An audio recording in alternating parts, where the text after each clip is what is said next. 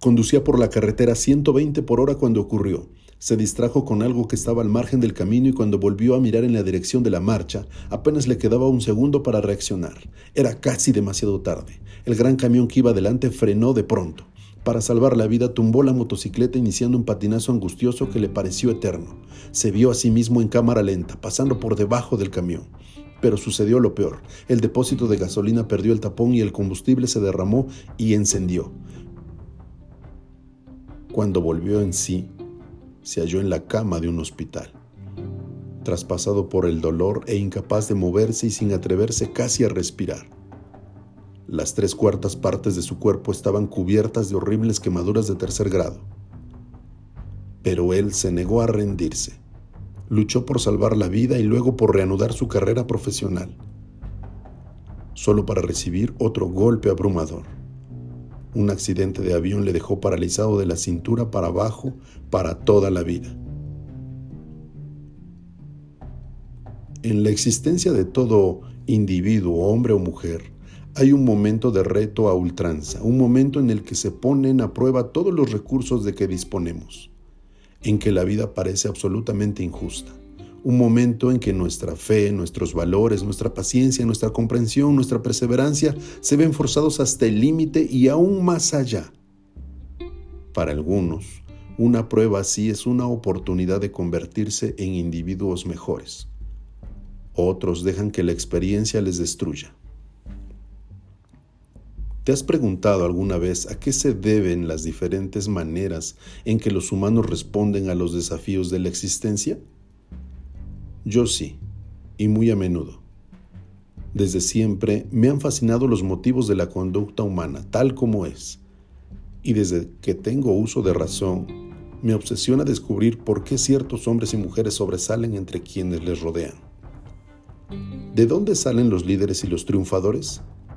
¿A qué se debe que muchos vivan felices pese a las peores adversidades, mientras otros que, en apariencia, como lo tienen todo, están llenos de desesperación, rabia y depresiones?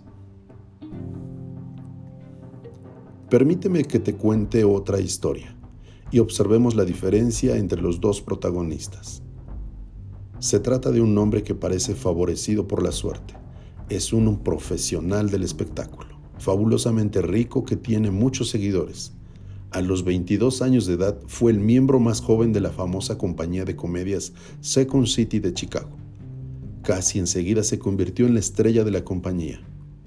No tardó en tener un gran éxito en los escenarios de Nueva York. Durante la década de los 70 se convirtió en uno de los grandes triunfadores de la televisión y luego en uno de los actores cinematográficos más cotizados. Se pasó al campo de la música y el triunfo fue inmediato. Tuvo docenas de amigos que le admiran. Una esposa amante y magníficas casas en la ciudad de Nueva York y en la isla de Martha Vineyards, lugar de descanso de los famosos.